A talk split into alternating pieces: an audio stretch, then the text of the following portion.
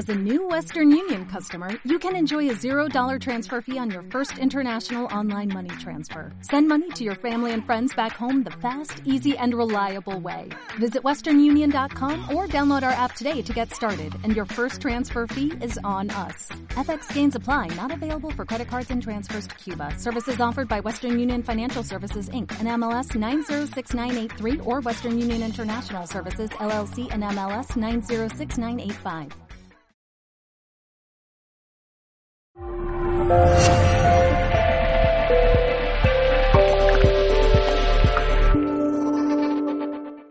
Chico oriundo de Cañizares, en, en, Cuenca. Hay que decir que es Cañizares, no basta con decir Cuenca, pues estos son muy orgullosos de su pueblo y si no lo dices te lo cobran. Entonces, bienvenido al representante de Cañizares para hacer, hacer eh, una presentación de su proyecto de maestría. El, señor Iván Colmena es un estudiante de química, un magíster en química en la Universidad de Valencia. Va a presentar un proyecto que ha llevado en conjunto con su padre, una plantación de Artemisa, y los estudios que han logrado respecto de su plantación. Y bueno, el resto me lo cuentas tú, porque para eso es tu proyecto. Así que bienvenido, Iván, y este es tu tiempo. Bueno, yo lo que os voy a presentar es una planta que no es muy conocida a, nivel mundial, por lo menos para la aplicación que yo os voy a presentar. Os contaré su historia y lo que ha sido mi trayectoria con esta planta. Empezó como una, pues bueno, un poquito de curiosidad y ha ido evolucionando hasta, hasta convertirse en todo un proyecto. Como digo, presentaré la historia, lo que es una presentación botánica de la planta, ya que no es muy conocida. Presentaré después una serie de conceptos que creo que son importantes para comprender cuál es el objetivo de este proyecto y ya finalmente hablaré de, mi proyecto, que es lo que me trae aquí. Hablar de Artemisia nua es hablar de la historia de la malaria, están muy ligadas. La malaria es una enfermedad infecciosa de las más importantes a nivel mundial, que está producida por diferentes especies de protozoos del género Plasmodium y que ha sido desde siempre pues, de las enfermedades que más vidas ha cobrado eh, para la humanidad. Durante la Segunda Guerra Mundial se redujo drásticamente la incidencia de esta enfermedad por dos factores. Por un lado, eh, debido al, empleo del insecticida DDT, eh, mediante el empleo de este insecticida se trataba al vector de la malaria, a la hembra del mosquito anófeles, reduciendo la población del vector y, por tanto, la presencia de la enfermedad. Por otro lado, durante la Segunda Guerra Mundial se comenzaron a hacer derivados sintéticos de la quinina y, bueno, durante muchos años fue un tratamiento eficaz frente al, frente al protozoo y bueno, redujo la incidencia de la enfermedad. Eh, años después, en 1955, comienza la guerra de Vietnam y pues al poco tiempo comenzó a aparecer eh, cepas del, del protozoo resistentes a la quinina, de manera que de repente el mundo se había encontrado en una situación en la que no había tratamiento para esta enfermedad. La guerra de Vietnam fue un conflicto bélico que duró 20 años, desde 1955 a 1975.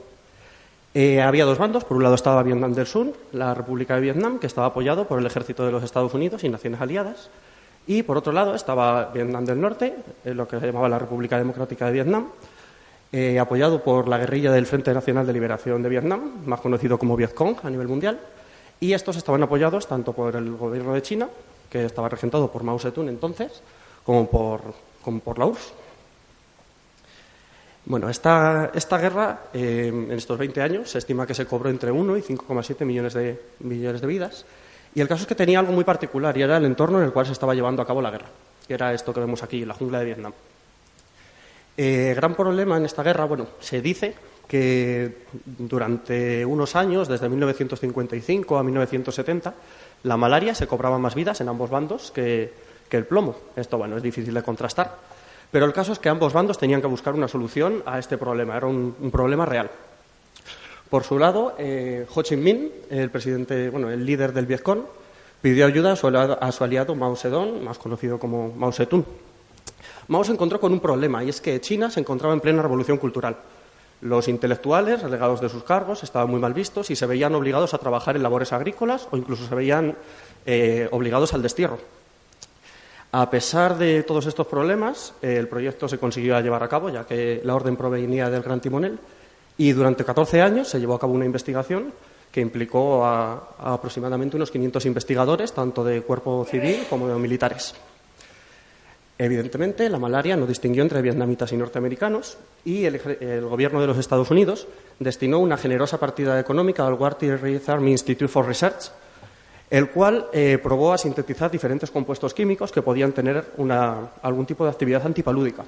Finalmente, eh, consiguieron sintetizar la mefloquina, que es más conocida a nivel mundial por el nombre del medicamento con el que se suministraba, el Lariam, que la verdad es que era un buen medicamento antipalúdico, acababa con el protozo, pero no estaba exento de graves efectos secundarios. Eh, generaba cuadros de paranoia, psicosis por un consumo prolongado, que era lo que se tenían que enfrentar las personas que estaban día a día en Vietnam.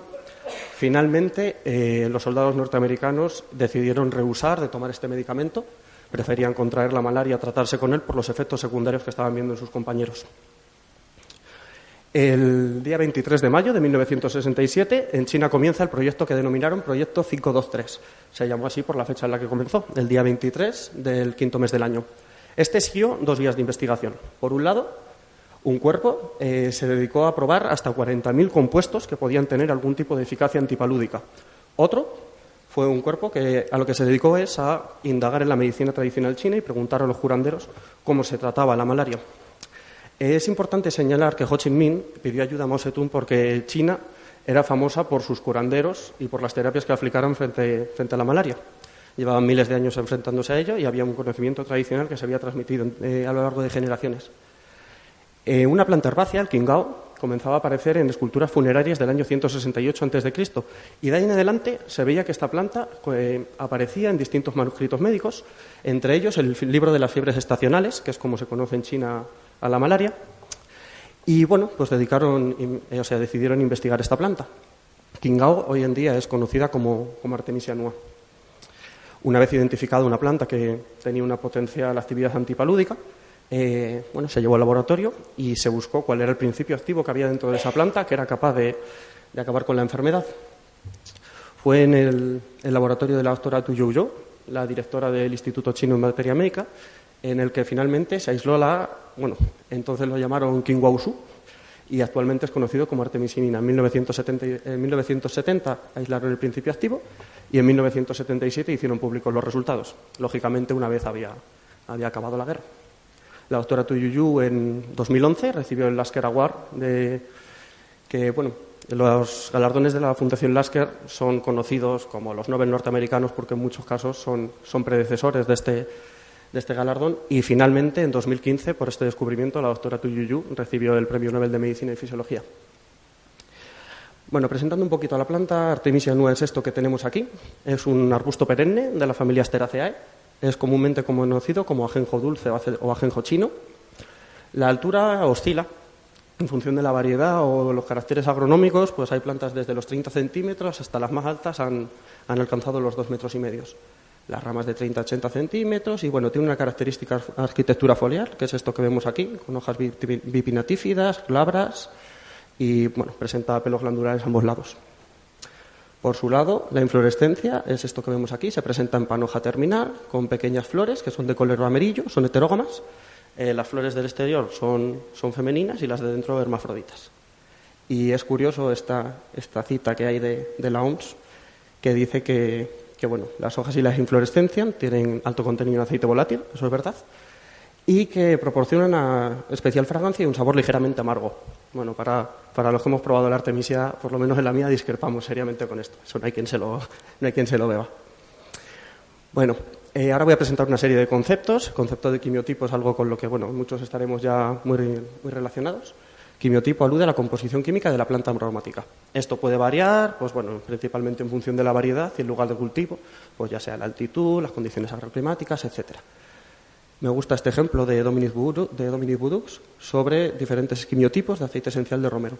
Cuando hablamos de quimiotipo en un aceite esencial, ya no, nos estamos refiriendo a lo que es la composición química en general de la planta, sino lo que es la molécula mayoritaria, al principio activo mayoritario que hay en ese aceite esencial. Si el aceite esencial de romero se hace con romero marroquí, eh, bueno, tendrá la propiedad de ser un buen expectorante porque predomina el eucaliptol. Si ese aceite esencial es de, se hace con romero de Provenza, pues como predomina el alcanfor, Es un buen descontracturante muscular, pero según la dosis también puede ser neurotóxico y abortivo.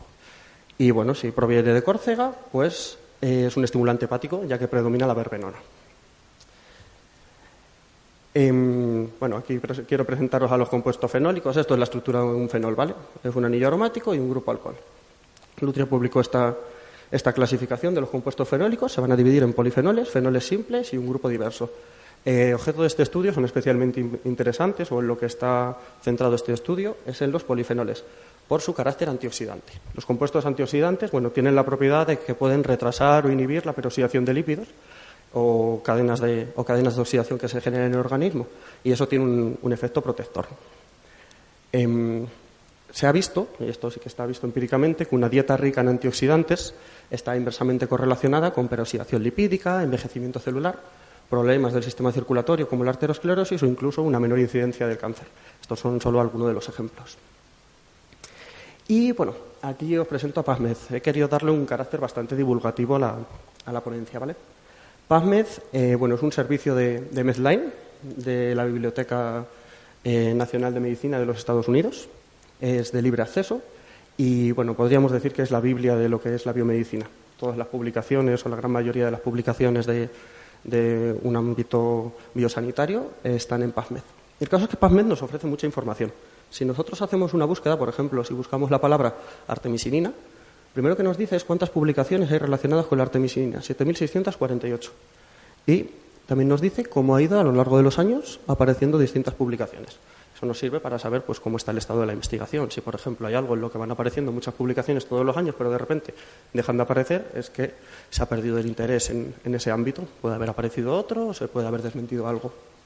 Si buscamos artemisinina y malaria, encontramos 5.272 entradas. Artemisinina y cáncer, 600 entradas. Artemisia nua y cáncer, ya solo encontramos 107 entradas. Y si buscamos Artemisia nua flavonoides, 49. Finalmente, si a esto añadimos la palabra cáncer, únicamente encontramos nueve entradas. Solo hay nueve publicaciones en las que se hable de la potencial utilidad que tienen los flavonoides de Artemisia nua en un, en un ámbito de cáncer. En cambio, si quitamos Artemisia nua y únicamente ponemos flavonoides en cáncer, encontramos 17.574 entradas. Bueno, de aquí podemos deducir varias cosas.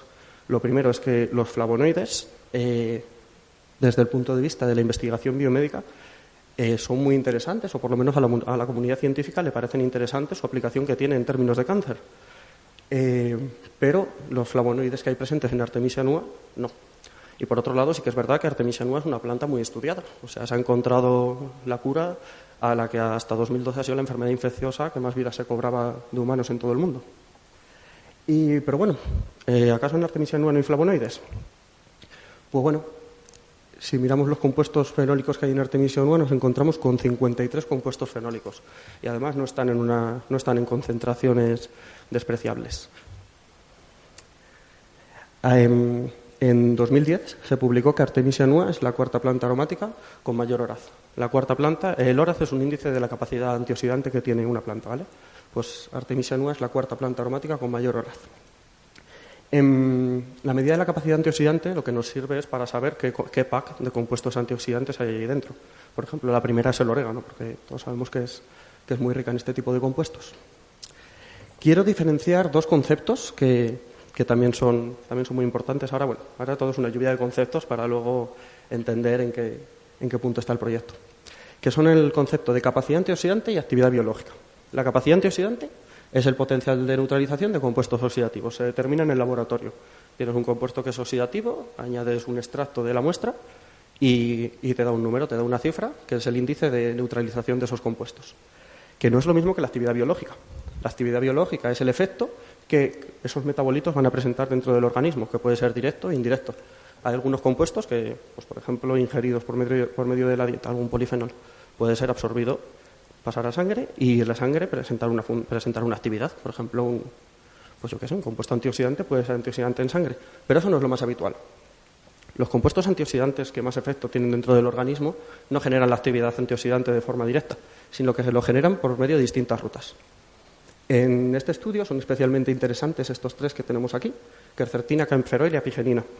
Estos tres son potentes inductores, de los más potentes que se conocen, de la gamma glutamil, eh, glutamilcisteína sintasa que es la enzima que gobierna la síntesis del glutatión, que es el mayor antioxidante que produce, que produce el cuerpo. El glutatión va circulando por la sangre y va, va cazando radicales de oxígeno y, neutralizándolos. Estos tienen una, una, cierta actividad antioxidante determinada in vitro, pero por ejemplo la mircetina eh, es el flavonoide con mayor actividad antioxidante que se conoce, pero sin embargo dentro del organismo es completamente inocuo. Se, se come y después se excreta por la orina. Estas cosas son, estos puntos son interesantes tenerlos en cuenta a la hora de focalizar un proyecto. Si, si, pues bueno, en este caso yo lo que estoy haciendo es una mejora genética para incrementar la concentración de polifenoles en Artemisia nua. Si hiciéramos esto a ciegas, pues podríamos estar incrementando la concentración de miricetina y al final lo que estaríamos haciendo es ir dando palos de ciego y llegar al final a una planta que no tiene ninguna aplicación. Pero realmente si lo que hacemos es incrementar la actividad antioxidante, sí, pero centrándonos en estos principios activos que van a tener una actividad real dentro del organismo, pues puede que al final lleguemos a algo que puede ser realmente interesante. Bueno, a modo de resumen, sabemos que Artemisia es una planta muy utilizada en la medicina tradicional china. La comunidad científica se ha interesado única y exclusivamente por la artemisinina y es la cuarta planta con mayor edad. Bueno, pues aquí comienza mi proyecto. Esto empezó en 2015, fue cuando yo conocí esta planta. Eh, fue por un, por un, trabajo de la universidad y, bueno, me pareció bastante interesante, así que por, pura curiosidad empecé a indagar más sobre ella. Empecé a leer, a leer y decidí que, que quería plantarla, a ver, qué, a ver qué pasaba. Así que, bueno, además se dieron los factores de que, aunque esta planta es originaria del Himalaya, eh, la altitud ideal para su cultivo es similar a, las, a la que hay en mi pueblo, a la que está mi huerto. Así que, pues, bueno, decidí plantar unas poquitas plantas eh, como podéis ver, no es nada de otro mundo. Aquí tenemos unos tomates, unas equináceas y hay unas poquitas plantas de artemisia. Esto era pues por mera curiosidad. Sin embargo, el primer año ya empecé a ver cosas interesantes. Había obtenido semillas, pero ya en mis semillas había variabilidad. Identifiqué claramente dos variedades fenotípicas. Pensé que podía haber hasta tres, pero desde luego había dos claramente diferenciadas. Se diferenciaban tanto por el hábito de crecimiento, aquí tenemos la variedad 1, en la cual iba crecimiento, o sea, al principio crecían igual, hay un, eje principal y va ramificando. Sin embargo, a partir de la doceava ramificación, la variedad 1 dejaba de cortaba el crecimiento apical y únicamente crecían las ramificaciones. Además tenía una morfología foliar que era distinta de la de la, de la, de la variedad 2. La variedad 2, en cambio, predominaba el crecimiento apical durante todo el ciclo. Eh, hice unas analíticas para ver, qué, para ver qué teníamos ahí y, bueno, determiné que había un 0,2% de artemisinina, nada extraordinario, o sea, algo completamente normal y un, porcentaje de apolares del 3%. Mm, vais a ver que aparecen bastante los apolares. Esto es porque dentro del pack de fenoles que, que a mí me interesan por sus propiedades, eh, comparten, la, comparten la propiedad de ser apolares. Entonces es una, una forma bastante económica de hacer una aproximación a, a lo que estamos buscando antes de llegar a una fase más avanzada de la investigación en la que ya determinamos fenoles individuales. Voy a poner aquí la definición de mejora genética vegetal. Es una moderna tecnología con base científica para la manipulación genética de las plantas dirigida hacia objetivos económicos. Es una moderna tecnología en tanto de que aplica un método. Son métodos que se llevan transmitiendo durante muchos años, que aplican unos esquemas que, están, que tienen una probada eficacia. Esta parte es muy importante porque es la forma de eliminar todo lo que son los factores debidos al azar, que a veces nos pueden llevar por caminos erróneos. La base científica es en tanto que lo que estamos haciendo eh, es algo que está contrastado detrás. O sea, estamos haciendo unas determinaciones, unas analíticas para dirigir, todo este proyecto. La manipulación genética de las plantas, bueno, no tenemos que pensar que estoy haciendo biotecnología. Yo no estoy, no estoy cogiendo genes ni nada, pero sí que estoy haciendo una manipulación genética en tanto de que yo dentro de una población estoy seleccionando aquellas plantas que tienen unos caracteres que me interesan y esos caracteres están codificados por unos genes al final y yo estoy seleccionando esos genes en concreto. De manera que hay una manipulación genética en tanto que en la población yo voy seleccionando los genes que me interesan para introducir un pool genético en mi población final. Y bueno, evidentemente dirigido hacia objetivos concretos. En 2017 esto pegó un cambio, ¿vale? Ya no era algo que era por curiosidad, sino que se convirtió en un proyecto. Había que hacer un esquema y, y aplicar un método para llegar a un objetivo final. Lo primero que tuve que hacer es incrementar el tamaño poblacional. Ya no valían 30 plantas, porque dentro de 30 plantas, ¿qué variabilidad tengo para poder elegir algo? O sea, cuantas más plantas tienes, más fácil es que en esa población tengas alguna planta que tenga esos caracteres que te interesan para ir transmitiéndolos a la descendencia. Eh, observé en cruces del año anterior que había aparecido un nuevo hábito de crecimiento que no estaba definido en lo que es lo que hay publicado habitualmente de Artemisia nua, es algo distinto, que presenta mayor robustez. Y bueno, en paralelo comenzó otra vía de investigación que es muy importante y yo creo que gran parte del éxito que he tenido se ha debido a esto y es buscar formas de estimular la producción de polifenoles, no solo por el pool genético, sino qué puedo hacer yo en mi parcela para hacer que esta planta sea más productora de, estos compuestos, que al final eh, yo necesito llegar a unas concentraciones umbrales para que esto tenga la, actividad esperada. Bueno, aquí a mí me gustan mucho las fotos. O sea, han sido muchos años y pues hay que ir poniendo alguna fotillo de cada año. Bueno, aquí ya podemos ver tampoco gran cosa, pero las plantas ya son bastante más altas que yo, ¿vale? Y tienen, tienen otra frondosidad. Eh, hacemos unas analíticas, artemisinina de 0,2 a 0,7, ha incrementado. Esta es la última vez que he mido artemisinina porque, como ya habéis podido ver, no es la artemisinina mi campo dentro de artemisia estoy en el otro campo en el que nadie trabaja. Y el porcentaje de apolares, esto sí que es interesante, se incrementó de un 3 a entre un 8 y un 10% en, en la población. Eso fue el, el gran éxito de este año. Y bueno, ya directamente me voy a el año pasado y este. Ya voy a hacer un, lo que es un resumen. Eh, aquí está el gran éxito en lo que es en factores agronómicos. Esta fue la, gran planta del año pasado, una planta que nunca ha superado los dos metros y medio. Pues esta planta medía 3,40 de altura. O sea, se lo enseñas a cualquier persona que haya trabajado con Artemisia Nua y dice, esto no es Artemisia Nua, esto es otra cosa. Y bueno, ¿qué propiedades han observado en esta Artemisia? O sea, ¿de qué ha servido estos, estos años de estudio y trabajo? Lo primero, eh, DPPH, bueno, es otra de las formas que hay de medir la eh, capacidad antioxidante, 65,68%.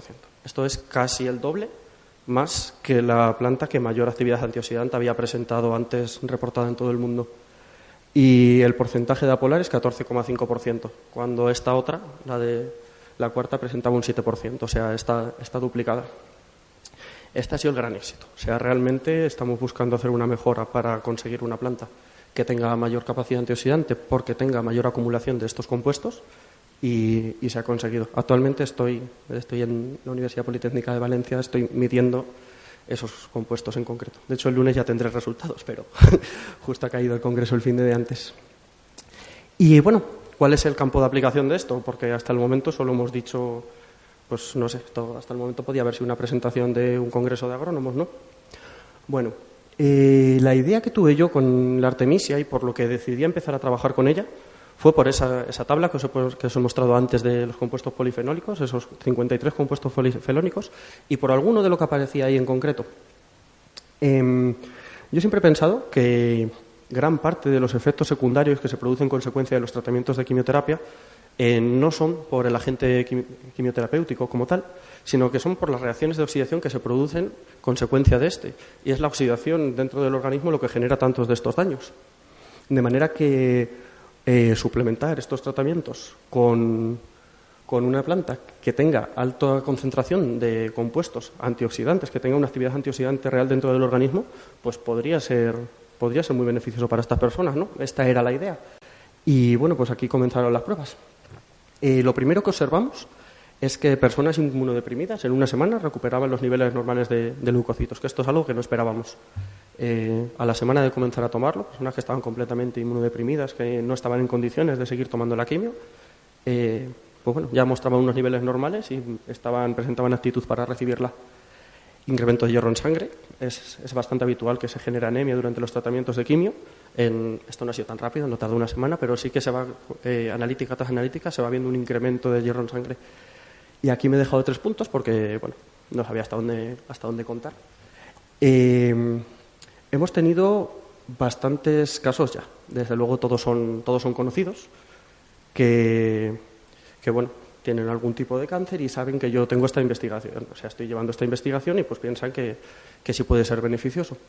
Entonces, pues bueno, lo que hemos observado, lo más interesante es que eh, personas, eh, pues por ejemplo, un cáncer de, pulmón, estadio 4, metástasis, eh, ya no está recibiendo quimioterapia porque está completamente, o sea, está realmente debilitado y ya no hay, pues, no hay esperanza y ya está. comenzó a tomarla, al tiempo lo primero que se vio fue el incremento de leucocitos Algo muy curioso que tiene es que esto da mucho hambre, que durante los tratamientos de quimio se pierde el apetito y también la falta de alimentación produce, contribuye todo ¿no? a, esta, espiral que va haciendo que las personas se debiliten. Entonces, bueno, recuperó el apetito, empezó a comer y a las dos semanas, cuando, cuando se hizo las analíticas, pues el oncólogo no, no lo comprendía, pero realmente estaba en condiciones de, de recibir quimioterapia. Y bueno, esto hace un año y medio y hace como dos meses eh, le diagnosticaron clínicamente sano. Este solo es uno de los ejemplos, hay, hay varios ejemplos, pero bueno, eso me lo voy a dejar para, para otro momento. Esta es la bibliografía de, bueno, de las figuras que han aparecido aquí. Es especialmente interesante esta, esta primera publicación para alguien que quiera, que quiera ampliar conocimientos en el tema. Es eh, un resumen del trabajo del grupo de investigación de Jorge Ferreira, que bueno, es uno de los grupos que más tiempo ha estado investigando, investigando esta planta. Es un trabajo de 25 años, al final publicó dos reviews y en este campo, pues bueno, esta es realmente interesante. Y bueno, como suponía que no iba a haber mucho tiempo para las preguntas, pues os dejo aquí un correo electrónico por si alguien quiere consultar lo que sea. Muchas gracias.